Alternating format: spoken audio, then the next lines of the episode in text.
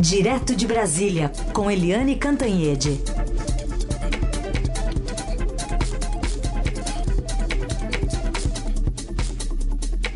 Oi, Eliane, bom dia.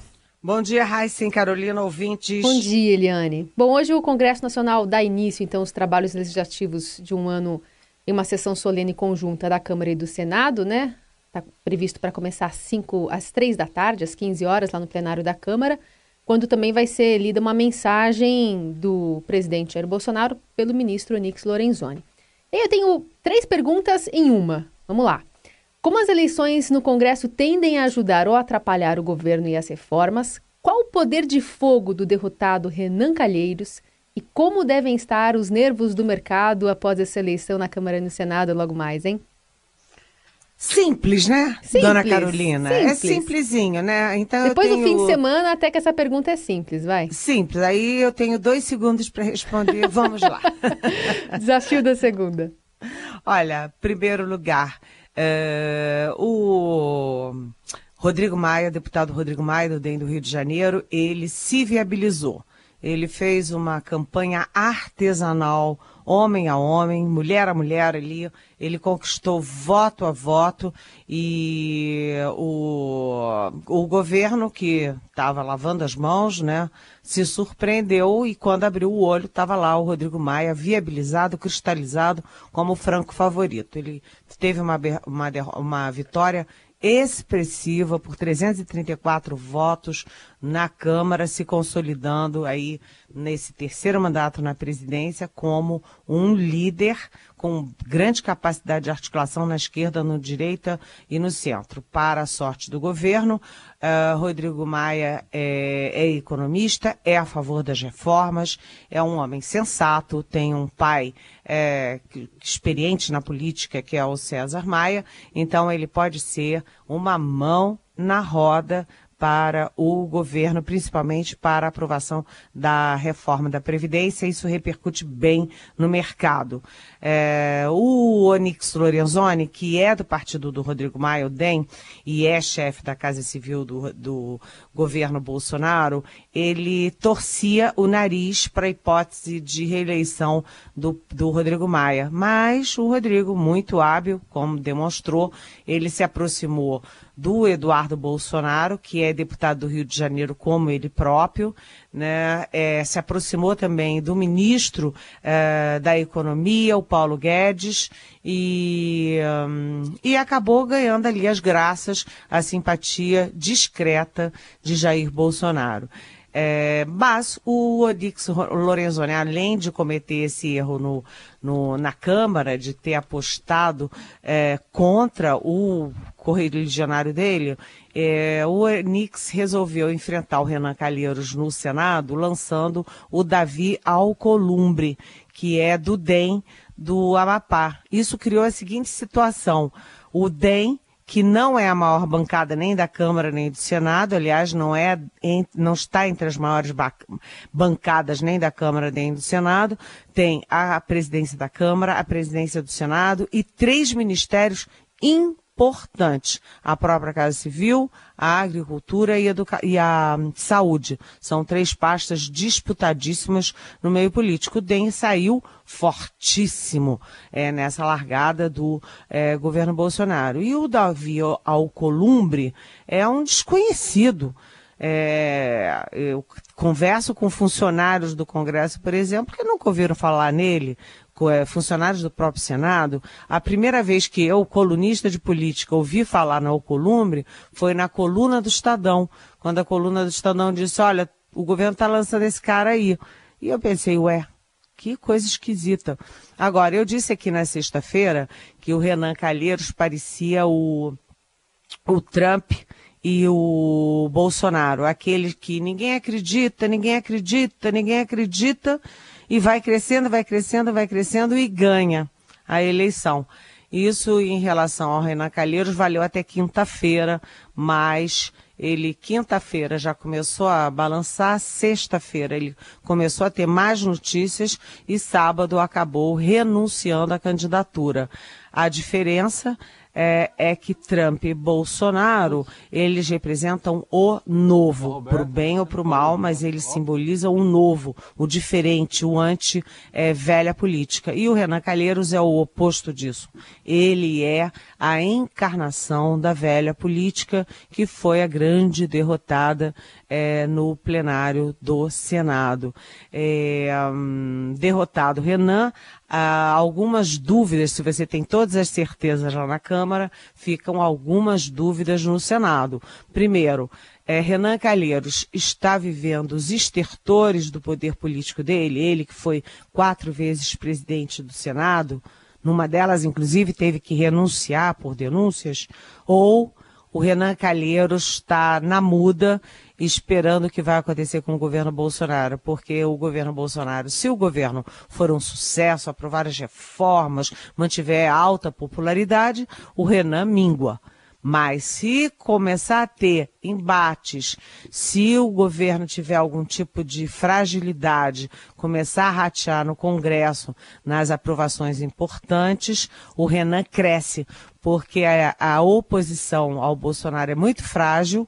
Né? Você tem o PT muito frágil, as esquerdas muito frágeis, e o Renan não tem nada de frágil, então ele pode se tornar um líder é, implacável e rancoroso contra o governo. Essa é uma são duas hipóteses, se o governo der muito certo, continuar muito popular ou não.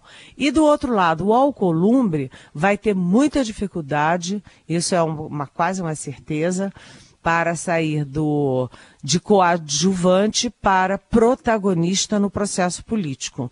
Ele é do Amapá, um estado muito distante, ele é desconhecido, ele não tem liderança nem mesmo do DEM, ele tá, uh, foi alçado à condição de candidato por causa do chefe da Casa Civil, primeiro, e segundo, porque o movimento anti-Renan Calheiros foi muito forte. Então, pode-se dizer que Alcolumbre foi uma espécie de poste nessa eleição. Tinha que ter alguém para enfrentar o Renan foi o Alcolumbre, mas ele tem 41 anos, e como eu disse, é de um estado distante, não tem força nem mesmo do DEM, tanto que os, as cobras criadas do Senado estão querendo se reunir para criar um grupo de suporte ali, de apoio para o Alcolumbre, que vai ter uma responsabilidade enorme aí nas aprovações, nas votações de reformas, de mudanças é, na lei, é, na lei penal, etc. Então,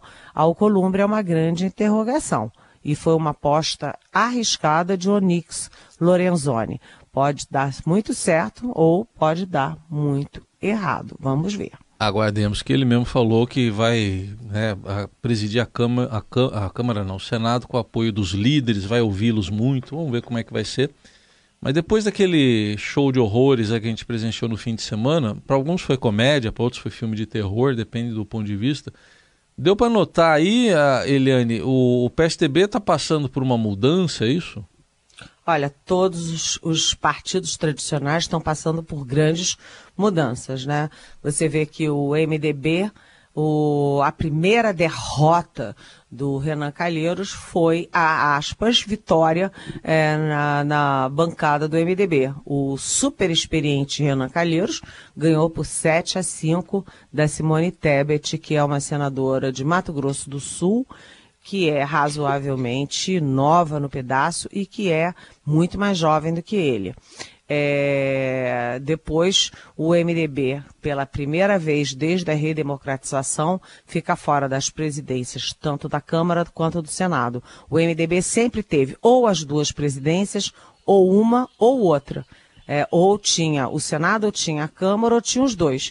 E dessa vez ficará de fora de todas as duas. Ou seja, o MDB profundamente atingido ali, inclusive com as denúncias contra Temer, contra é, Eduardo Cunha, que foi presidente da Câmara, contra Sérgio Cabral no Rio de Janeiro, enfim, MDB atingido. E o PSDB é, aí vivendo as dores da, é, de não saber o que, que vai acontecer com o partido. Né? O, o Dória apostou muito na candidatura da Simone Tebet contra Renan Calheiros não deu a Simone Tebet, que aliás fez um belo discurso, né, como candidata avulsa, independente. É, e o PSDB agora está fazendo uma, uma aliança está fazendo ali um bloco com o PSL e o Podemos, um bloco, portanto, claramente à direita no Senado. E a gente viu é, é, Tasso Gereissati do Ceará, é, Antônia Anastasia de Minas Gerais, ali comemorando com o PSL, com o Major Olímpio, a vitória do Alcolumbre, é, do DEM. Então, é, os grandes partidos muito afetados e os jovens partidos, como o PSL, por exemplo, batendo cabeça, ninguém sabe aí direito como é que eles vão se comportar. O Senado vai ser uma festa e vai ser uma cobertura muito difícil. Né, porque os personagens estão mudando, porque essa, esse, essa derrota do Renan é, tem um efeito direto aí da, da pressão da opinião pública para renovação e pela própria renovação dos quadros no Senado Federal. Então, o Senado virou uma incógnita, com o PSDB mais incógnita ainda, e o Dória crescendo muito como o líder em ascensão e em aliança com Tasso Gereissati para dominar o partido e levá-lo mais e mais à direita.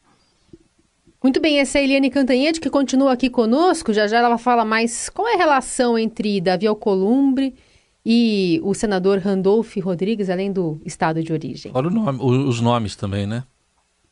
Randolph, é... Alcolumbre. E, Eu, e eu falo com conhecimento de causa, Heisen.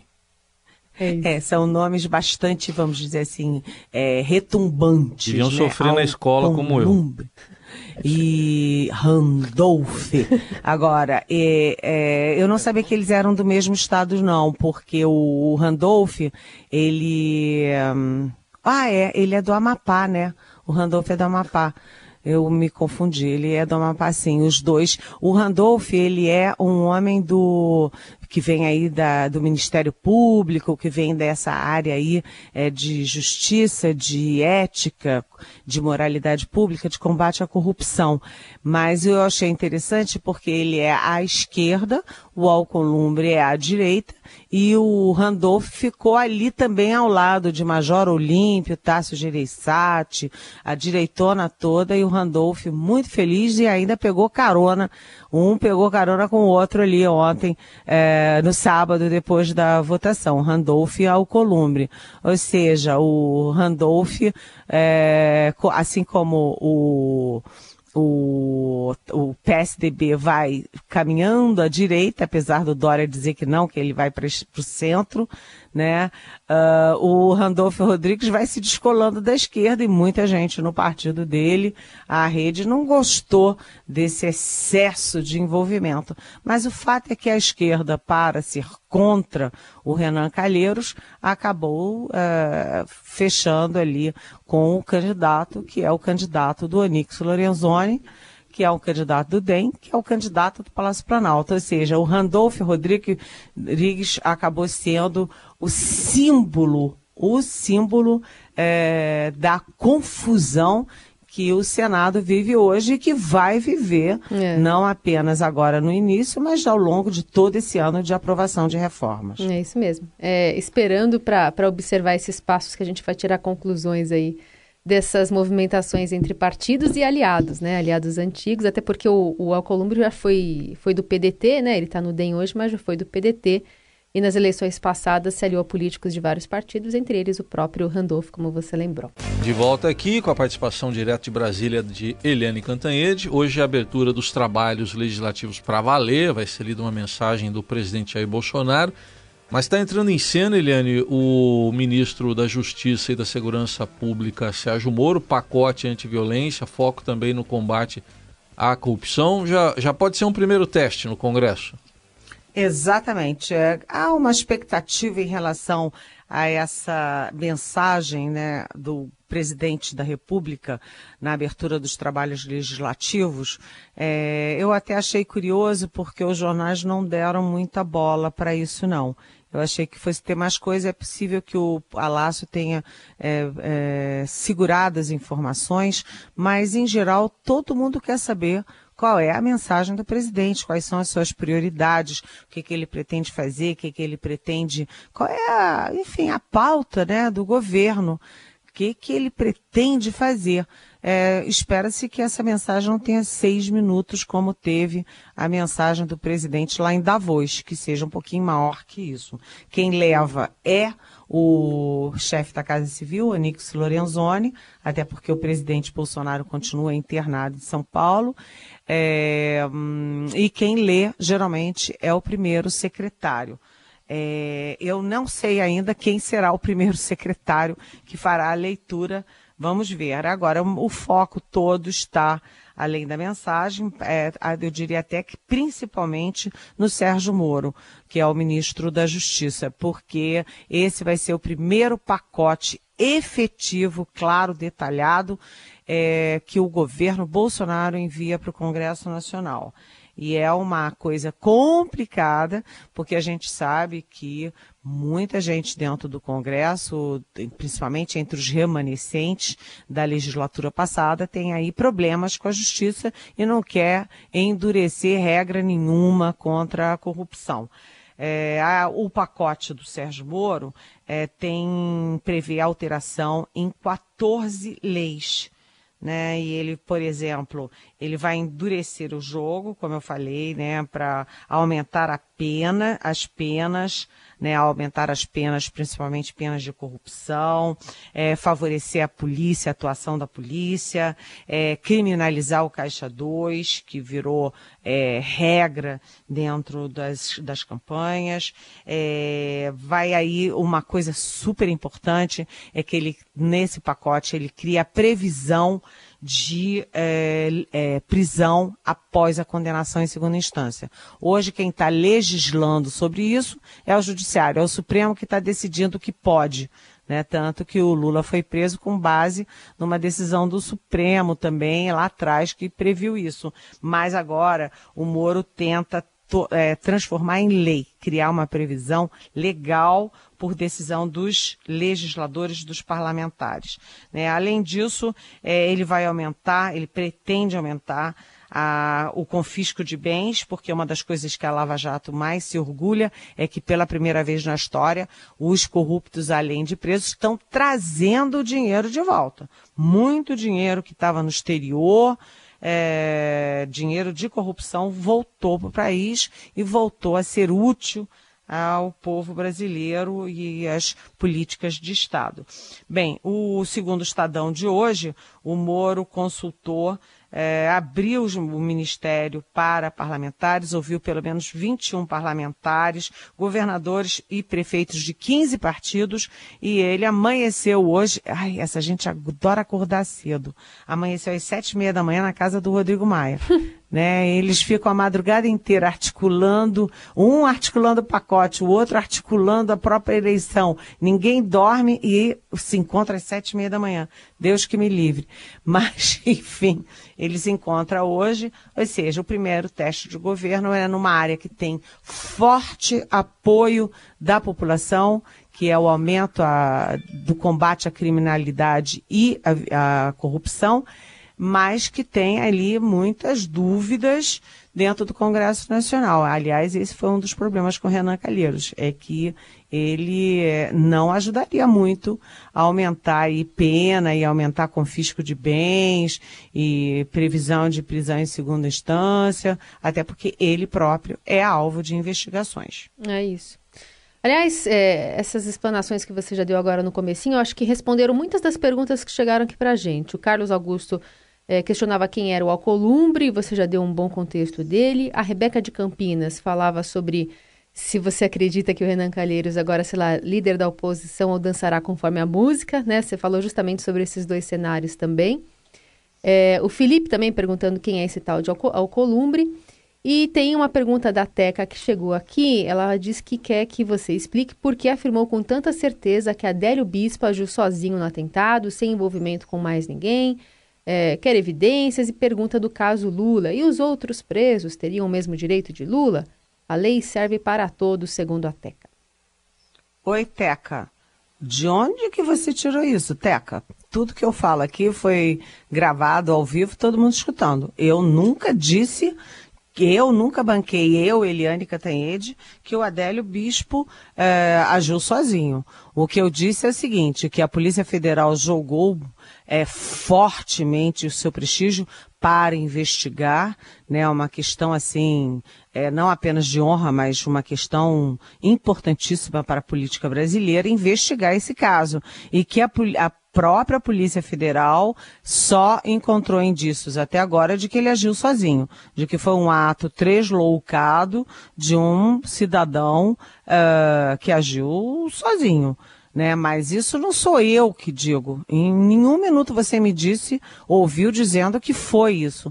O que eu transmiti como informação, porque eu tenho bons contatos na Polícia Federal, em outras áreas de investigação, é de que todas as investigações vão nesse sentido de que ele agiu sozinho. Agora, tanto é uma questão muito delicada, muito sensível, é que a Polícia Federal ganhou mais 90 dias para continuar investigando, porque uma das questões complicadas, delicadas nesse caso, é a questão dos advogados. Quer dizer, como é que de repente o, o sujeito esfaqueia o candidato favorito à presidência da República e começa a aparecer advogado caro de tudo quanto é lado. Né? Quem pagou esses advogados? Por que, que eles estavam ali tão rápido? Enfim, qual é a ligação deles com partidos ou com forças econômicas, políticas, etc. Então, atenção, Teca, eu não banquei que foi é, que foi um ato isolado. Eu transmiti a informação correta de que as investigações policiais indicam que foi mas que elas continuam apurando outras linhas de, de investigação e de possibilidades. É isso.